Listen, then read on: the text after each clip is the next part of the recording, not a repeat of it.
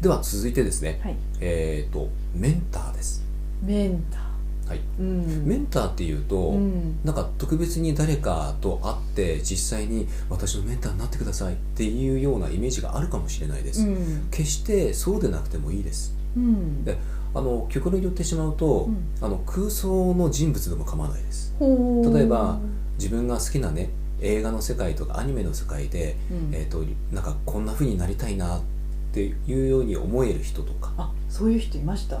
メンターを作りたいけどいなくって、うんそのアニメとかのキャラで、この人だったら絶対にこういう言葉は言わないってやってたって人そがれそれそれそれそれそういうことですよねそういうことですの人だったらこういう生活はしないみたいなやってた人いました、そうまさにそれなんですよ、うーんあの自分がこの人だったらうんどういう服装をするかなうーんで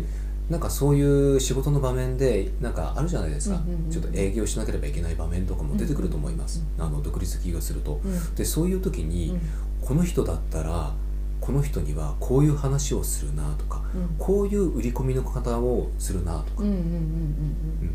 あの自分じゃなくていいんですよこの人だったらどうするか、うんうんうんうん常に行動の、うんえっと、元となるのはそこなんです基準がうんこの人だったらもし私がこの人だったらこうする、うんうん、この人だったらあここには行かないなとか、うんうんここには行くなとかうんうんうんっていうのがね、うんあの一つなんです、うん上に行くためにはやっぱり今までの自分ではいけないですからねう、ん、だからメンターを作るってよくあの言うんですけども、うんそれはあのそういう意味なんですよ自分自身の習慣を変えるとか、うん自分自身の考え方を変えるだかうんうん